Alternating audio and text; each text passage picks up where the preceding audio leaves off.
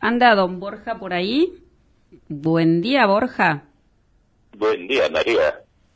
He tenido un sueño muy extraño. Soñé que un borrico, desteñido, se convertía en un pony engalanado, con riendas de plata y una pequeña monturita enchapada en oro y piedras preciosas. Pero supongo que fue solo una pesadilla. En medio de aquel sueño se mezclaban imágenes en las que me corrían con una aguja para aplicarme la vacuna. Tal parece que será obligatoria. Y yo os digo que os haré correr un rato buscándome, ya que no entregaré mis nalgas sin que esa cosa haya pasado por todas las fases que deban pasar una vacuna para ser aprobada. Estos tíos del gobierno se apuraron a comprar algo que todavía está en fase de estudio. Así como el gobierno de Macri se apuró a jugarse por la Clinton y luego ganó Trump. Estos parecen haberse apurado o como siempre habrá un negociado por detrás, ya que se están ensayando más de 100 vacunas alrededor del mundo. ¿eh? Cuando despierto de este sueño, veo estos tíos que se dicen mapuches en el bolsón, destrozando una iglesia, golpeando al cura, reteniendo a otro padre, mancillando el altar, ofendiendo a la bandera argentina. Imaginaos si el lugar hubiera sido de otro culto, el escándalo. Pero como es una capilla católica cristiana, Nadie se altera, ¿eh? ¿Cómo se van a ir esos tíos caminando? Salieron frente a la policía y se fueron así a los gritos por la puerta principal. ¿No es un delito flagrante? ¿No puede actuar la justicia argentina? ¿Por qué los gobiernos no cortan estos hechos de raíz? ¿Están decididos a destruir este país? Eso parece. Y acá hacen todo lo posible para ayudar a estos forajidos usurpadores y todo tipo de delincuentes. Mientras tanto, por aquí, en la ciudad.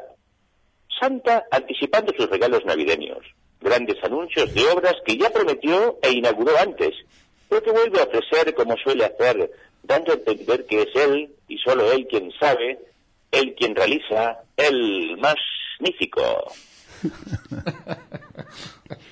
Res non verba o hechos no palabras para sus votantes, ese debería ser su lema ya sale con los taponcitos de punta a agredir a la administración anterior, que tal vez no supo o no se animó a terminar algunas casas u obras, pero recordemos que Bocacho les trabajó constantemente por detrás para erosionarle el poder frente al personal municipal. ¿eh?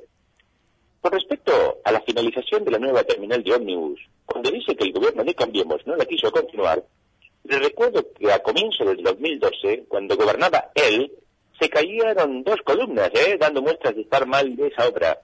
2012, tenías todo ese año, todo el 2013, el 14 y todo el 15 hasta la Pachi Asunción para haberla terminado tú.